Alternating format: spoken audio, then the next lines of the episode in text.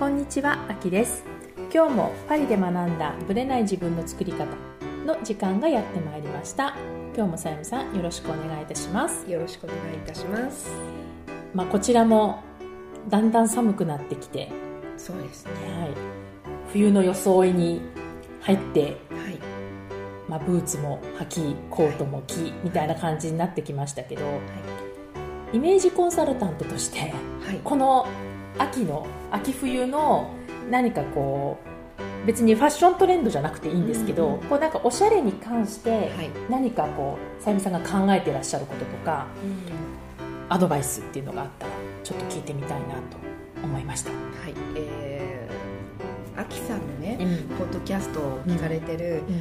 方々、多分主婦の方がいらっしゃったり、うん。あとは OL さん、うん。あの会社員のねね。うんあとはご自分でお仕事を経営されてる方もいらっしゃると、い、ろんな方がいらっしゃると思うんですけれども、え皆さんやっぱり共通して言えることは、えとてもお忙しい、うん。それはもうみんな多分そうですよもう時間ねがいくらあっても足りないと思うんですよ、はい、でそういう方々にん。私は提案したいのは、うん。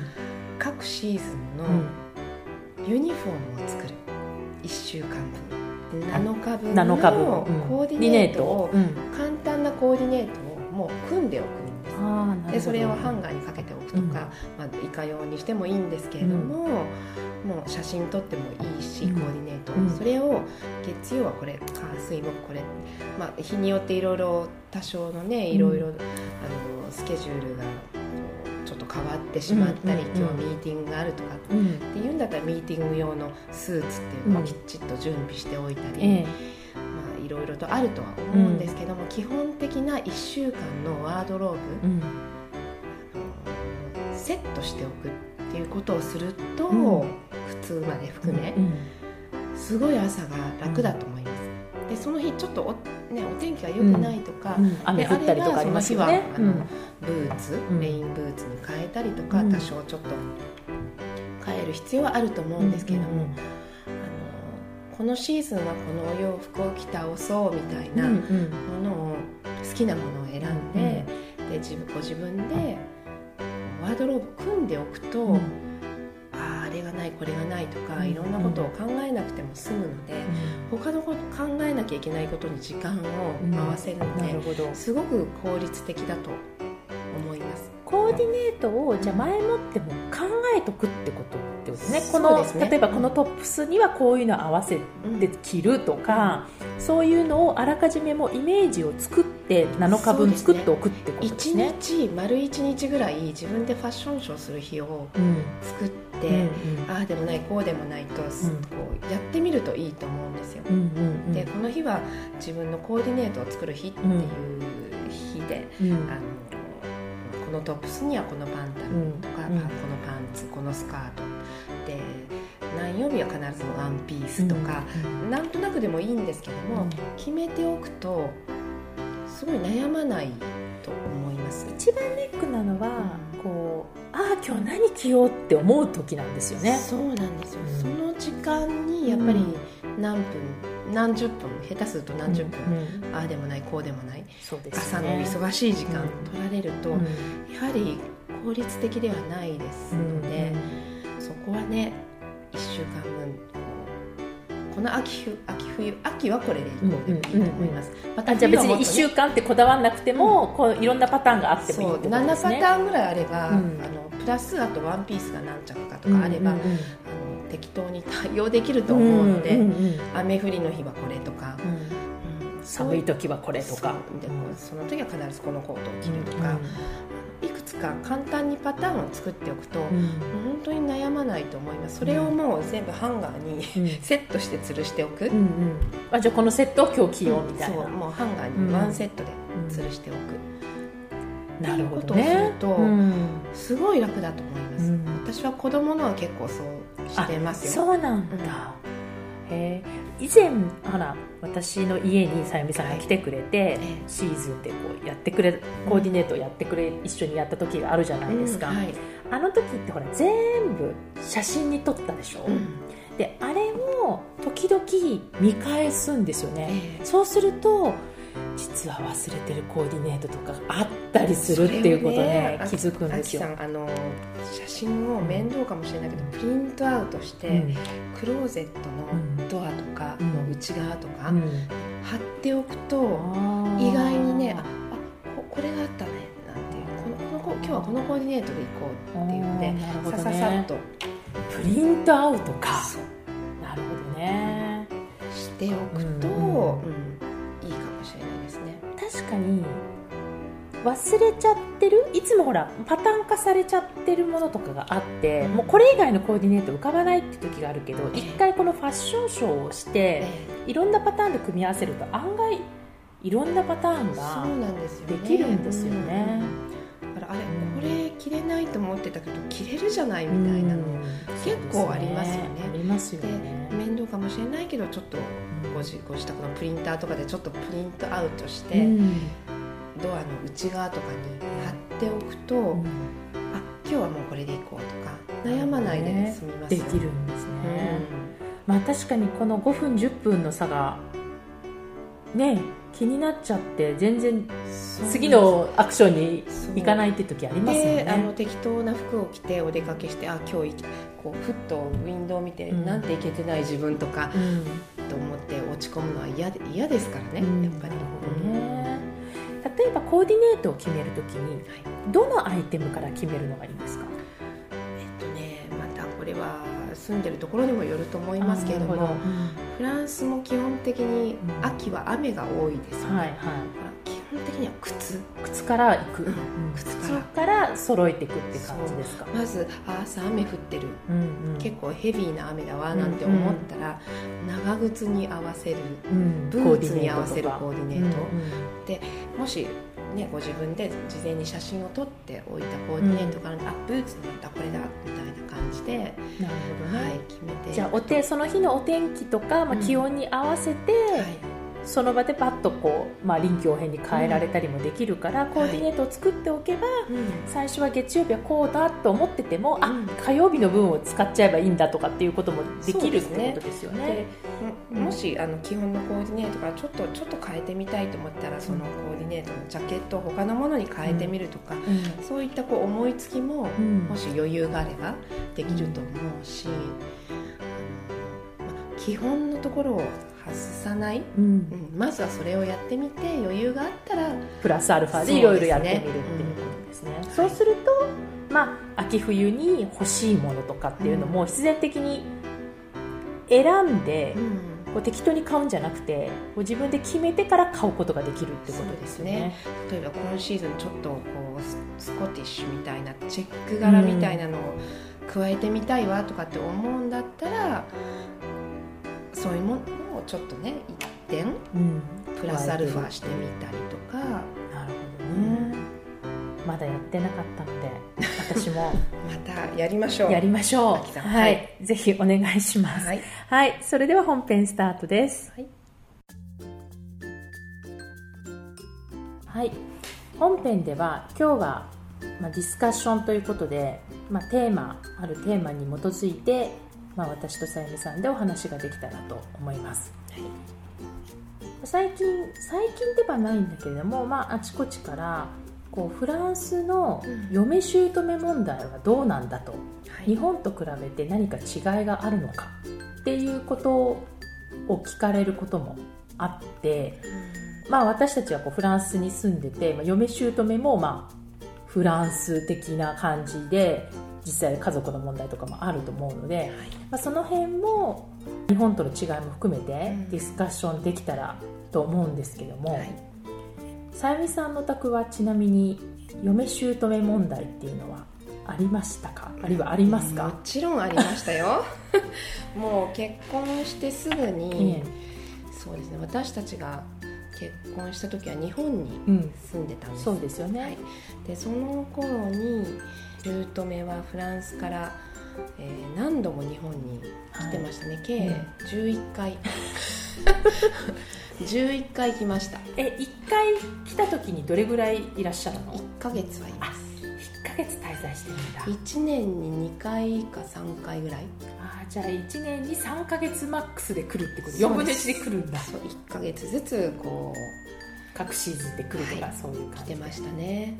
でその時にまあもちろんフランス語もそんなままならない時じゃないですか。彼女英語ができるんですよ。あじゃあ英語でやり取りしてたそうです。日本私たちが日本にいた時は彼女は英語で喋ってました、なるほどね、はい。その時に、まあ、彼女から来るとアウェーなんだけれども、うん。その段階でなんかすでにこうカルチャーの違いとかえこうそれ嫁と姑みたいな感じでなんか違いとかありましたえそうですね。結構言いたいことをはっきり、うん。うん言ってた姑かな。彼女が言ってたそうですね。彼女が、うんうん。私は控えてましたけどその当時はね、えこう控えた方がいいのかなっていうなんとなくうん。こう、そう思ってたんですけれども、彼女はそうではなく、えうん。ズバズバとはっきりといろいろと言っ思ったことがあったらもうすぐ言っちゃうみたいなすぐ言ってました。ねでそれをこうどうさゆみさんはこう消化してたのその彼女の、まだその当時はえ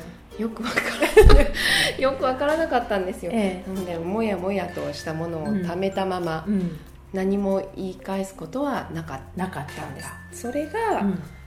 えー、とその後ですねフランスに来た後は言い返すようになりましたね私い、も、なるほどはね、い、でフランスに来てからは彼女は私に「あなたのために私はもうこれからフランス語しか喋らないから」うん。いきなり宣言されたんだ、宣言されうで一切英語を喋らなくなっん、なるほど。なので私はその当時フランス語ほとんどできなかったので、うん。はい、何言ってるの？何にも分かんない言ってることが、うんみたいな感じ。でなるほど。そこからスタートだったんだ。そうなんですよ。うん。大変でしたね、うん。うん。で怒られてるんだか、ただ議論してるんだかちょっとよくわからないようなじゃあ彼女のそのズバズバは変わってないわけね結局。英語からフランス語になフランス語だろう何語であろうが変わらないですね、うんうんはい、ででもフランスに来てからはこうもう長女が生まれてたので、こうおむつの替え方が違うとか、うん。日本で私がやってるのと、うん。彼女はフランスで習ったのと全然違うっていうのうん。ですごい怒られたりとか、そんなことしてるからお尻が真っ赤になるのよとか、あの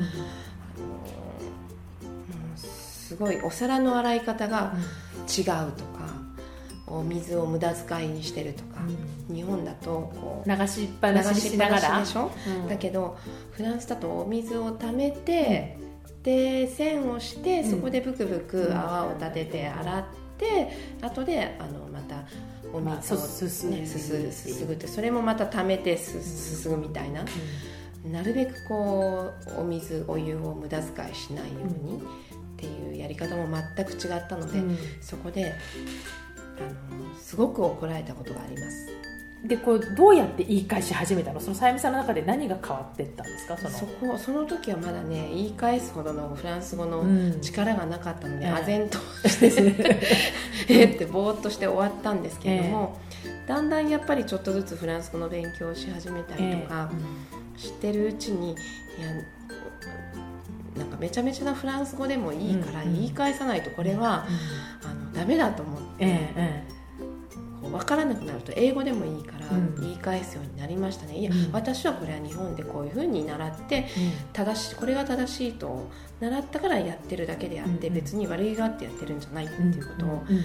英語混じりのフランス語で言うようになりました。うんで向こうは？それに対しては。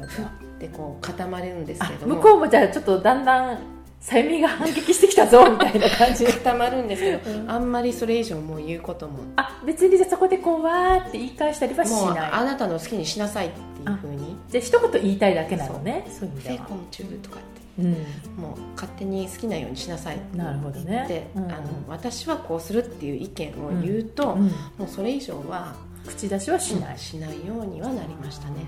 でそのこのた戦いっていうかこう、ええ。まあ、ディスカッションなのかよくわかんないけども、うん。その言い合いをご主人はどう見てたんですか？離れて。もう女の戦いとしてもう自分は中に入んないで。絶対入りませんでしたね、うん。ね。はちょっと入って助けてほしかった時もあったんですけれども、一人っ子なのでえ一人息子ですね、えはい。なのでこうどっちこうなんて言うんでしょう女二人に挟まれちゃった感じ、ええそうですよね。どうすることもできないみたいな、うんうんうん。どっちも多分大事なうん。女性ですよね、なので何もできなかったんだと思いますよ、もうだったら入んない方がいいみたいな。ですね。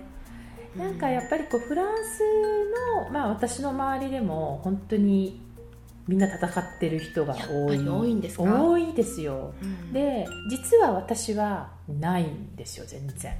喧嘩したことがない。それはすごい。でもそれは彼女がもう最初から入ってこない。だから口も出さない。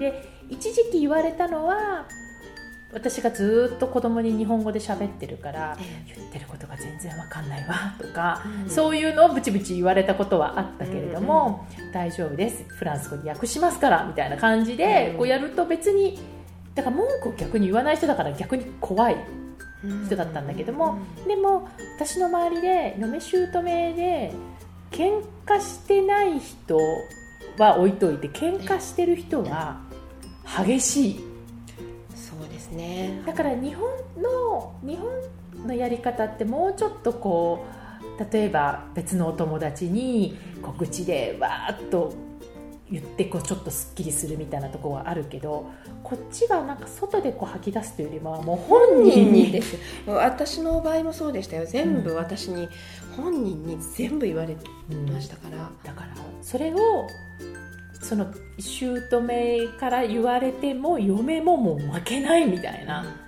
もうだから言い合い？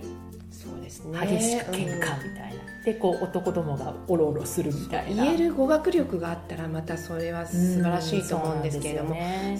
その当時私はなかったので、あのハンディキャップですよねその時点でかなりねだからもうこんなの耐えられないと思って、うん。であの義理の母がすぐそばに住んでるので、また我が家の鍵も持ってたりとかするので 勝手に入ってくるわけですね。ノックなし。ノックなし。あの鍵開けた後にピンポンとかっていう。そういう状態でしたし、うんあと子供のベビーシッターみたいなこともよくしてくれてたので、うんまあ、ちょっと頭が下がるというか、うんうんあの弱みもうんやれてるみたいな。あったんですね。うん。なので、まあ、ちょっと辛い状況ではあったんですけれども、でもまあだんだんそのこうお互いはっきり言うっていうのに慣れてきたら、うん。意外に今はうん。仲良く。平気になりました、ね。そこがまず大きなステップですよね。そう平気になったんですよ、だから逆に仲良くなれるんじゃないですか、そういう意味では。あの本音で勝負して勝負してるっますからねて感じですよね、他人にこう愚痴を言うとかうん。言う人もいないし、うん。私も。うんおそらく彼女も言っても日本人の奥さんがこうでとかって言っても誰もね。そんなのわからないわよって言われると思うし、結局1対1で立ち向かうしかないので、えで、まあ、お互い違う人っていう、うん。違う国から来た違う人っていうことで向き合っていってるうちになんとなくこう距離の取り方えとかも分かってきて、今は楽ですそうね。ですよね、だからそこを乗り越えるとあとは楽っていう本当そうですよね。うん。そこまでが本当にバトルを繰り返すというか。そうですね。あとフランスですごく家族関係で多いなと思ったのは結構絶縁とか普通にしません？家あ族でそれは私のその義理の母も絶縁。あそうだったんだ。絶縁を、あのお姉さんとうん。お兄さんとしてますし、あ兄弟でってことそうなんです。義理の父、うん。もう亡くなりましたけど、え義理の父もあの家と家と絶縁というかこう家を飛び出しえてえもう二度と帰っていないとかそういうこうなんかすごい状況のうん。方が実は意外に周り話聞くと多いですよ。ね。もう全然会ってないとか、う絶縁したとかもう口聞いてないとか、なんかこう日本の家族観からするとちょっとこうえーって思うような、うん。うんもうさらっと絶縁みたいなことを言うんで。そうその話を聞いた時えーってびっくりしたんですけれども、いろいろお話を聞くとねあきさんとかにもお話聞くと、ああの多いよそういうのって聞かれう。言われてびっくりそう。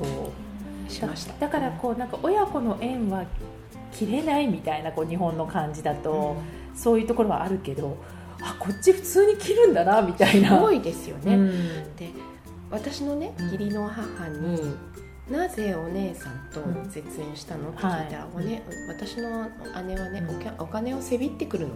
だから絶縁した、まあ、そういう感じなんだろうね。あの一時が万事全てせびってくるので、もう耐えられないからうん。絶縁、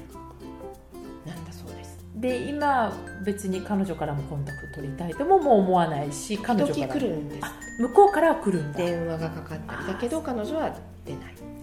出ないんだ。あじゃあ一貫してもう喋ろうとも思わないんだ。かたくなですよねそういうふうに考えるとね、なある意味。何十年ですよそれ、うんだからその辺がねなんかこうやっぱちょっと日本人の感覚からするとちょっと意外というか、そうですね。ファミリーにすごく仲仲のいいっていうか家族っていうのを大切にする割には、ね、いつもとっても家族家族って、うん。ファミリーオリエンティってな感じなんだけれどとも切る時は切るよみたいな。厳しいですよね。厳しいですよね、うん。だからそういう意味ではこう、うん、絶縁っていう言葉がこうフランスに来てからうん。かなり普通に聞くっていうか。あもうあの彼女と絶縁したからって。普通に言うんですよね。そうなんですよ。だから嫁姑もはっきりやるしそこで仲悪かったらもうそこで縁を切るみたいな、でもね実はそれあの私最近発見したんですけども、小学生も結構あるみたいで絶縁まあ、まあ、絶小交って感じ学校の時絶交とかありましたよね、うんありましたよだねけど結構フランスの小学生たちもいっぱいあるみたいで、えー。もう彼女とは絶交口も聞かないっていう。で彼女の前でもらった手紙破り捨てたから。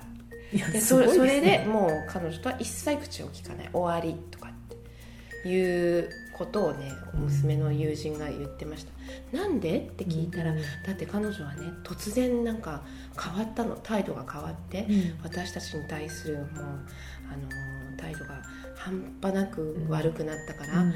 耐えられないから、うん。あの絶交した。ってでもらった手紙にもひどいことが書かれたから、うん。彼女の目の前で破って、ん。ペッてやっちゃったすっごいなと。小やっぱり学生小学生からそういうのがうん。育まれて絶交強烈ですよ、だからこういじめとか、まあ、いじめはいじめでまた別の話でできるとは思うけれども、絶交って、まあ、もう遊ばないとか、そういうのは確かにだからあの絶交してそれでもう一切関係ないからいじめもないですし、うん。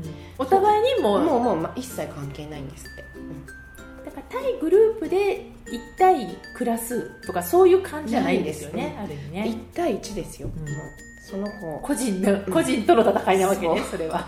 う小学生から、それは結構あの衝撃で、うわ小学生からもうこういう1対1でちゃんと、なんていうの戦う姿勢を見せる戦わけね。ってるんだなと思ってびっくりしました、いやすごいですね。私やっぱ男の子だからなのかちょっとなんかそういう話とはちょっと縁遠くて、あの娘のねお誕生日会した時に、お友達が何人か泊まって、その時に夜にいっぱいお話ししたんですけど、うんうん。いっぱいこう女の子の今時の女ねの子のお話をしてくれたんです。が、あそういうことがあるんだと思って、びっくりしました、ねそれがこう大人でも普通に絶好とか絶縁になってしまうみたいな。でもうそれがあったら一切口を聞かない。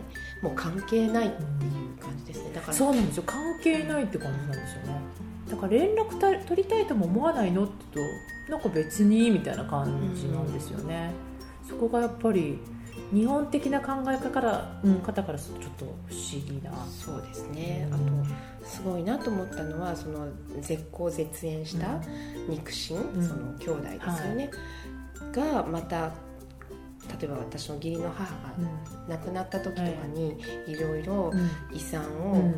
こうその時だけに、うん。来る。ね、来るのを避けるためにもう弁護士と交渉人と全て彼女にはもう残しませんみたいな。全部あの文書にして準備してたりとかね。相当もすごいですよかなりも相当う感情も入ってるっていう。もうしっかり準備してますね。絶対に取られないようにするみたいな。だからこう亡くなってからじゃなくても自分であらかじめ準備してから、そう後で揉め事にならないように意しようみ外たいな。に意外に冷静に絶交してるんです、ガーッとこう、まあでも。そのその時のねあの燃え上がった気分だけでかと思ったら実はその後もきちきちっと準備は冷静じゃなかったら何十年も絶縁っていうのはなかなかね、うん、難しいかもしれないですね。だから交渉人のとこ行ったり弁護士のところに行って、うん、そういった準備をして してるのをちょっといろいろ聞いてびっくりしました。いやなんかねうちの家族ではそういうのはないけれども、うん、でもやっぱそういう話をあ普通に聞くので、うん、多分もう当たり前というか、結構そんな珍しいことじゃないなっていうのはもう、ね。うん、こっちに来てすごくよくわかるようになりましたね、はい、またちょっと別の角度で、はい。ね、こういう話ができたらと思います、はい、はい、ありがとうございました。